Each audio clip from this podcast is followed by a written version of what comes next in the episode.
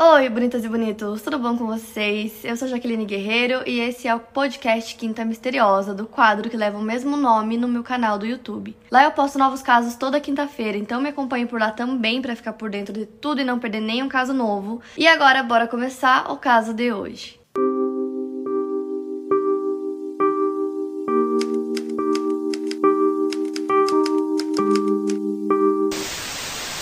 Ramon Sosa nasceu em 1967 em Carolina, que é um município na região metropolitana de San Juan, capital de Porto Rico, que além de ser a capital, é também a maior cidade do país. Alguns anos depois, a sua família se mudou para o Brooklyn, em Nova York, buscando melhores condições de vida, e foi lá que ele começou a praticar boxe. Ele conta que desde pequeno ele se apaixonou pelo esporte, ele admirava os campeões mundiais que já haviam treinado no Brooklyn, e ele treinava com o pai durante sua infância, mas ele tinha um talento nato para o esporte e decidiu começar a participar de lutas amadoras. Ele acabou se tornando um profissional depois de 10 anos treinando, com apenas 17 anos de idade. Ele era chamado de Expresso Porto-Riquenho. Alguns anos depois, ele acabou abrindo mão um pouco do esporte, se voltando mais para sua educação, então ele voltou para a escola para terminar os estudos, mas ele continuava treinando boxe porque ele queria se manter envolvido no esporte de alguma forma. No seu primeiro casamento, ele teve três filhos, uma menina e dois meninos, e eles se mudaram para Houston, no Texas. E lá o Ramon abriu a sua primeira academia de boxe com o objetivo de ensinar o seu amado esporte para várias pessoas. O primeiro casamento dele chegou ao fim em 2000 e até 2007, aos 40 anos, o Ramon permanecia solteiro, até que um amigo dele convidou ele para ir a uma festa, comentando que o lugar era ótimo, tinha música ao vivo e muitas mulheres latinas. Ele foi até essa festa e assim que chegou, uma mulher específica chamou a atenção dele, mesmo com o local lotado. Ele achou essa mulher extremamente atraente, ele disse que ela era uma ótima dançarina, não conseguiu tirar os olhos dela. Essa mulher que ele notou era a Maria Dorantes, que tem o apelido de Lulu, e ele conta que ela passou por ele pisou no pé dele mais tarde, ela acabou admitindo que fez isso de propósito para chamar a atenção dele. Então, desde o início eles tiveram uma conexão. Então, nesse dia eles dançaram a noite toda e foram para casa juntos. Pouco tempo depois eles já estavam namorando. Falando um pouco sobre a Lulu, ela nasceu na cidade do México e se mudou para os Estados Unidos com seus dois filhos, também buscando melhores condições condições de vida para sua família. Segundo amigos, ela era uma mulher muito generosa, ela adorava dar presentes, então caso alguém comentasse assim, despretensiosamente que havia gostado de alguma coisa, ela sempre presenteava a pessoa. A Lulu também era divorciada quando ela conheceu o Ramon, e ela tinha dito para ele que o seu casamento anterior tinha sido abusivo. A Beth Blair é uma amiga do casal e ela disse que os dois se davam muito bem, que o Ramon era completamente apaixonado pela Lulu, que ela tratava ele super bem, levava café na cama para ele.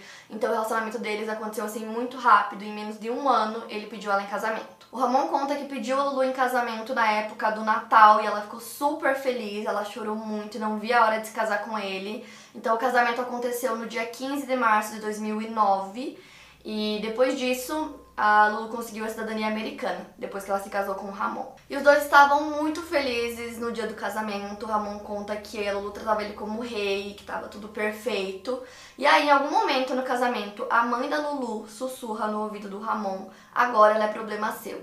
E ele achou isso muito estranho, ele falou até que ficou um pouco em choque quando ela falou isso e ele não entendeu por que ela disse isso, o que ela queria dizer com isso mas que ele estava tão feliz com o casamento que ele acabou deixando pra lá. No ano seguinte, em 2010, o Ramon abre a segunda academia dele, só que dessa vez com a Lulu do seu lado. Ela tinha estudado e se tornado personal trainer, e dessa forma ela trabalhava tanto como personal quanto cuidando das finanças do estabelecimento. O ginásio onde a academia ficava localizada tinha cerca de 465 metros quadrados e a média mensal de alunos era por volta de 200 alunos, então eles estavam muito felizes que o negócio estava indo muito bem. Uma das filhas do Ramon, chamada Mia, que atualmente é ex-modelo e competidora de concursos de beleza, diz que cresceu ao lado do seu pai, que era uma celebridade local do boxe e tinha suas vantagens. Ela relata que ele era muito brincalhão, eles sempre estavam juntos, se divertindo e rindo. Segundo a Mia, depois que o Ramon conheceu a Lulu, as coisas começaram a mudar um pouco. Ela disse que a Lulu não se importava com os filhos do Ramon, não gostava que ele gastasse dinheiro com os filhos e nem que ele visse os filhos, então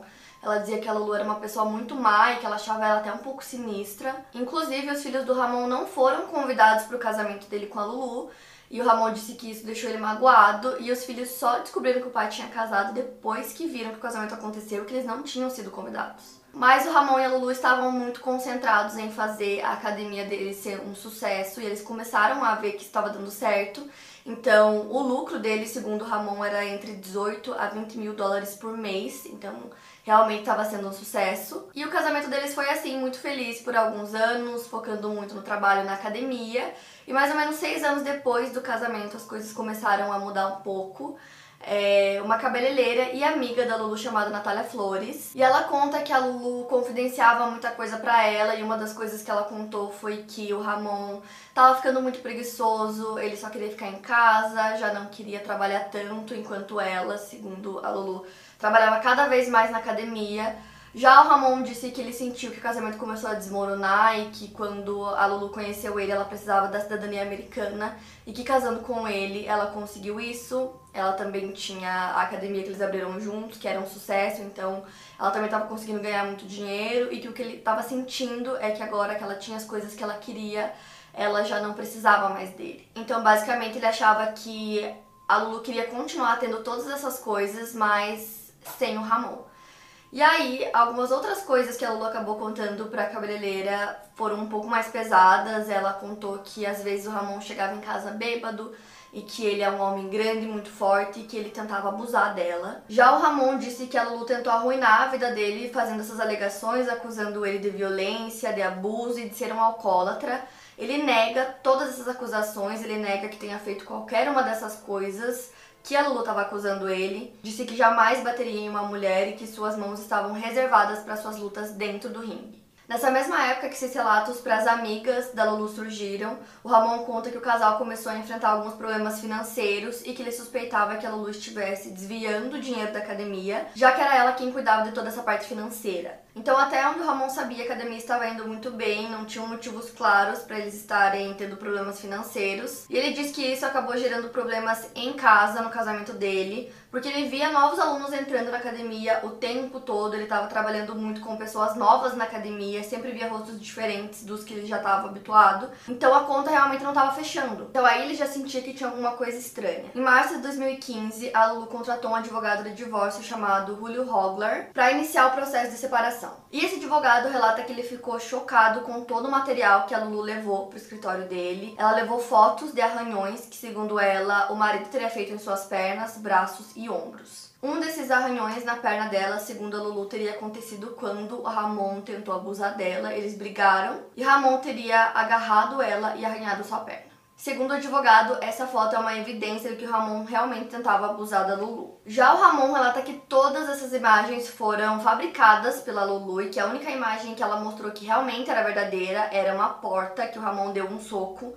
Ele disse que ele havia feito isso porque eles estavam discutindo e ela estava acusando ele de diversas coisas que ele não tinha feito. Então ele acabou batendo na porta com raiva, mas ele alega que as demais fotos que ela apresentou foram todas produzidas por ela com o objetivo de acusá-lo. Então, assim, a essa altura eles já estavam separados e mesmo com todas essas acusações. Hey, it's Kaylee Cuoco for Priceline. Ready to go to your happy place for a happy price? Well, why didn't you say so? Just download the Priceline app right now and save up to 60% on hotels. So, whether it's Cousin Kevin's Kazoo concert in Kansas City, go Kevin, or Becky's Bachelorette Bash in Bermuda, you never have to miss a trip ever again. So, download the Priceline app today. Your savings are waiting Go to your happy place for a happy price. Go to your happy price, Priceline. Ações de abuso que a Lulu fazia, eles ainda moravam juntos na mesma casa, só que em andares separados.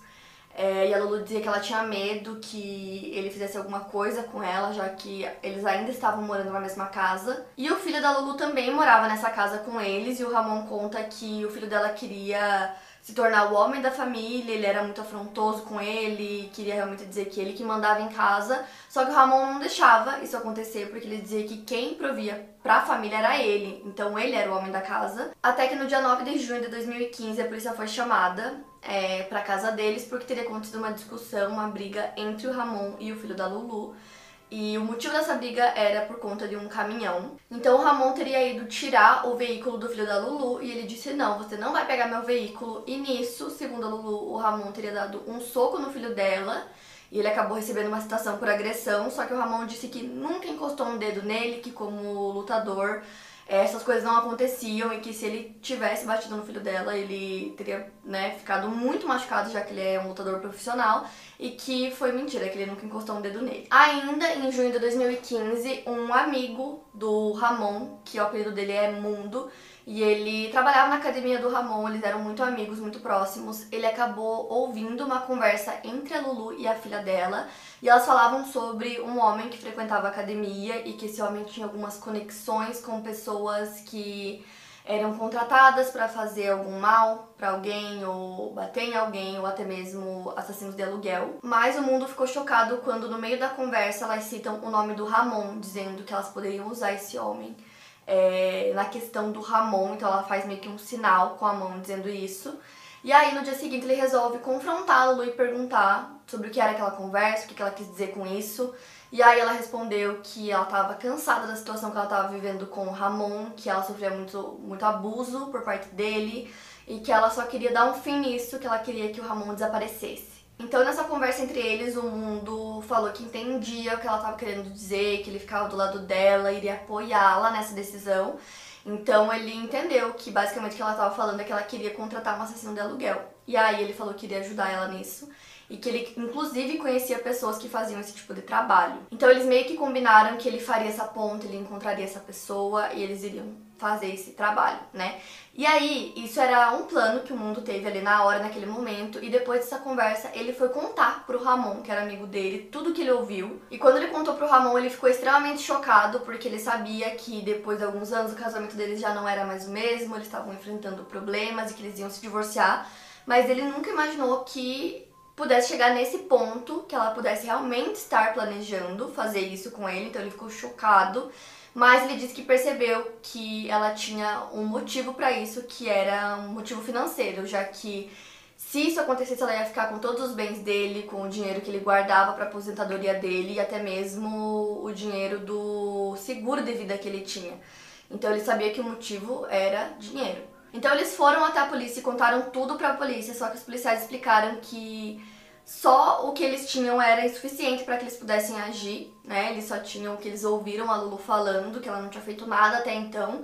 Então os dois perceberam que eles precisavam de provas. Então o Ramon e o Mundo começam a montar um plano para conseguir essas provas, essas evidências. Então eles compram dois celulares descartáveis e começam a criar uma conversa que seria entre o Mundo e entre esse homem que ele ia contratar, que na verdade era o Ramon. E aí ele levava essas conversas e mostrava para Lulu e todas as conversas que o Mundo tinha com a Lulu sobre o assunto ele gravava. Então nesse meio tempo Ramon não contou o plano dele para ninguém Ninguém sabia o que ele e o mundo estavam fazendo. E ele estava com medo que a Lulu pudesse descobrir que eles estavam bolando esse plano ou que ela já estivesse tentando contratar outra pessoa caso as negociações com o mundo não dessem certo. Então por isso ele acabou adquirindo uma arma para se proteger. Lembrando que eles ainda moravam juntos sob o mesmo teto e o Ramon sabia que a Lulu queria ele morto. Então toda noite ele deixava a arma perto dele, às vezes embaixo do travesseiro, porque ele estava com medo que fosse acontecer alguma coisa a qualquer momento. E o mundo continuava fazendo as negociações, sendo o intermediário entre a Lulu e esse homem que eles iam contratar para fazer o trabalho. E como pagamento, a Lulu estava oferecendo o caminhão branco do Ramon como forma de pagamento, além de joias e uma quantia em dinheiro que ela estava oferecendo. Outra coisa que ela falou que o Ramon ficou muito chocado foi que ela disse que ela não tinha todo o dinheiro naquele momento, mas que logo depois que o Ramon morresse, ela pegaria todo o dinheiro do seguro de vida dele, porque ela já sabia quanto seria, e aí ela poderia pagar o valor que ela tinha dito. No dia 30 de junho, a Lulu e o Ramon foram até o tribunal para falar sobre o divórcio e a Lulu queria uma ordem de restrição contra o Ramon. O advogado dela escreveu na ordem de restrição sobre as violências às quais a Lulu alegava ter sofrido, os abusos, além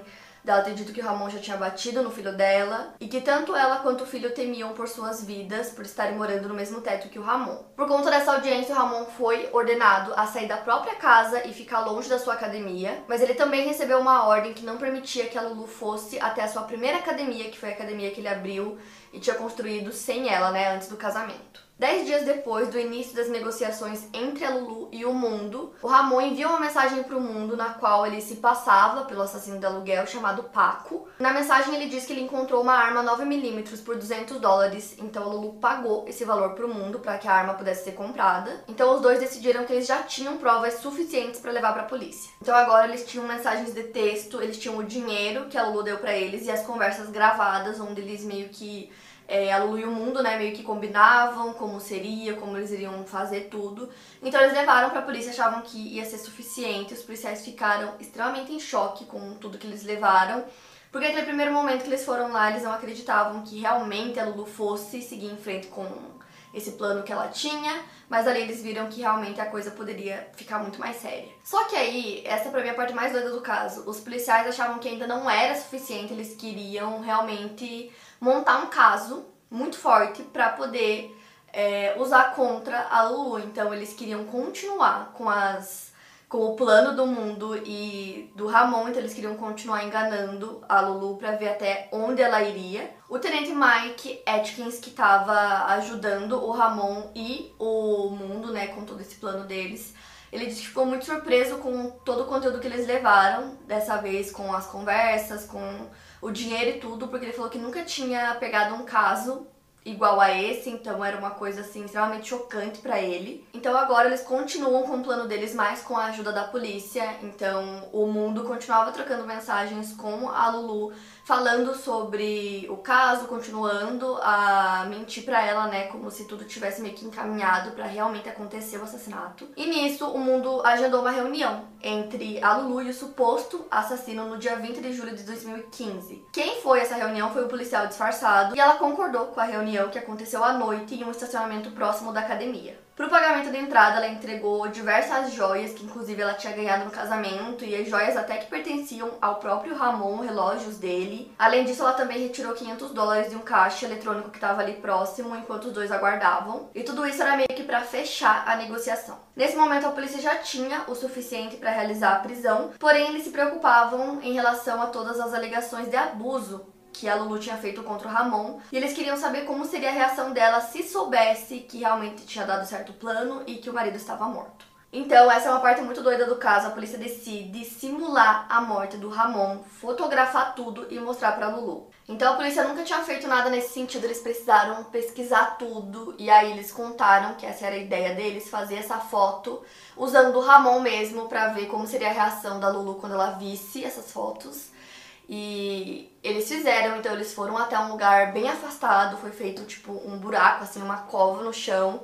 E aí colocaram o Ramon lá, fizeram é, uma maquiagem nele pra fingir que ele tinha levado um tiro na cabeça.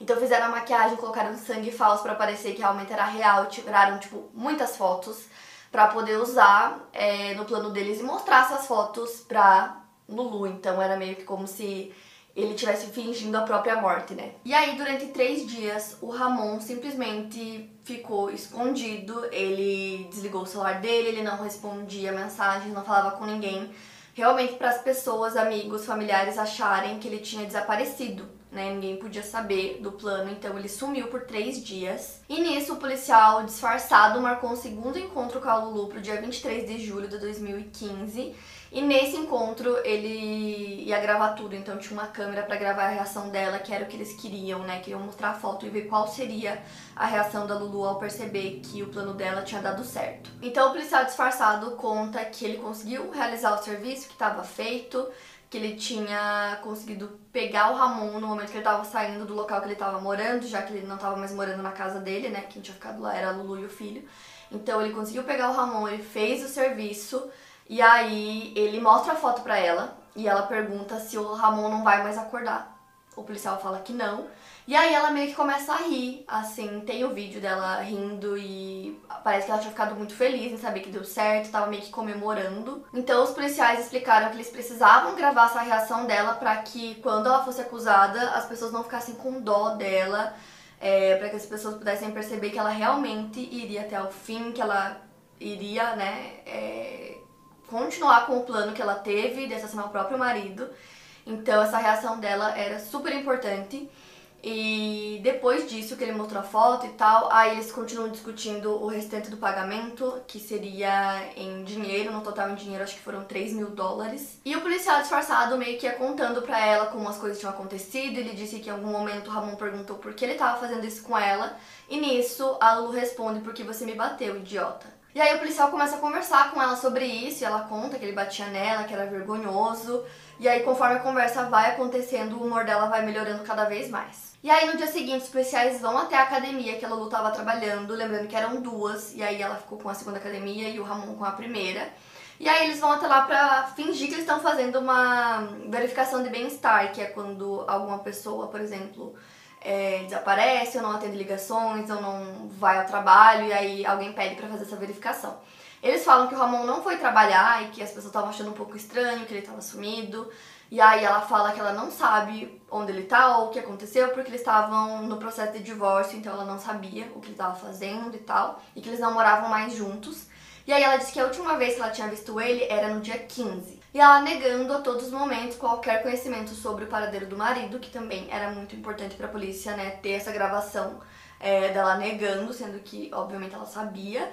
Então tudo isso foi gravado, então eles deixam ela falar por um tempo e aí depois eles dão a voz de prisão e ela pergunta por que ela está sendo presa. Lá na delegacia, ela leu seus direitos e ela se recusa a falar sem um advogado. Ela foi acusada de solicitação de assassinato capital. Segundo o advogado dela, as acusações eram injustas. Depois que ela não foi presa, o Ramon precisou contar para os filhos dele que sua madrasta tinha tentado assassiná-lo, e a partir disso ele deveria lutar para recuperar a reputação que acabou sendo afetada por todas as alegações que a Lulu tinha feito antes. Enquanto Lulu estava aguardando o julgamento, a acusação de agressão contra o Ramon foi retirada. Ela concordou com um acordo de divórcio em que o marido ficou tanto com a casa quanto com a academia. 15 meses depois da sua prisão, ela ainda estava aguardando o julgamento e acabou desistindo do julgamento em outubro de 2016, quando ela se declarou culpada de uma acusação reduzida de solicitação de assassinato em segundo grau no Tribunal Distrital de Conroe, no Texas. E ela fez isso para evitar o seu julgamento e uma possível sentença de prisão perpétua. Com isso, ela fez um acordo e foi condenada a 20 anos de prisão. Atualmente, a Lulu cumpre pena na unidade Christina Melton Crane. E segundo o Departamento de Correções do Texas, ela pode ser liberada em 18 de outubro de 2023, mas ela já é elegível para liberdade condicional. Já o Texas Tribune diz que a sua data de liberação está projetada para o dia 22 de julho de 2035. Então, desde 2017, depois que ela foi condenada, todos os anos no mês de outubro, ela pede pela liberdade condicional, mas todos os anos foi negada. Segundo o tribunal, ela tem elementos de brutalidade, violência, comportamento agressivo ou seleção consciente de vulnerabilidade da vida vítima, indicando um desrespeito de maneira consciente pela vida, segurança ou propriedade de outros. Por isso, ela representaria uma ameaça contínua à segurança pública, segundo o Departamento de Justiça Criminal do Texas. Atualmente, o Ramon mora em Houston, no Texas, e ele escreveu um livro chamado I Walk on My Own Grave, que em tradução seria Eu Andei no Meu Próprio Túmulo que teve uma edição especial em espanhol que foi publicada esse ano. O Ramon agora conta a história dele de sobrevivência, ele é um orador bastante procurado para falar sobre isso. E o Mundo também escreveu um livro sobre a experiência dele no caso. O Ramon sempre fala que ele deve a vida dele ao mundo porque se ele não tivesse tomado a decisão de contar para ele a conversa que ele ouviu entre a Lulu e a filha, provavelmente ele estaria morto, né, já que com todas as evidências que eles têm, ela realmente iria até o final com o plano. E eu achei um vídeo, que eu vou deixar pra vocês na descrição, onde o Ramon conta tudo isso, assim, de forma resumida, e aí tem vídeos, tem fotos, várias coisas. E vendo ele falar, porque assim, esse caso é muito real, parece um filme, né? Não parece verdade, mas tipo, realmente aconteceu.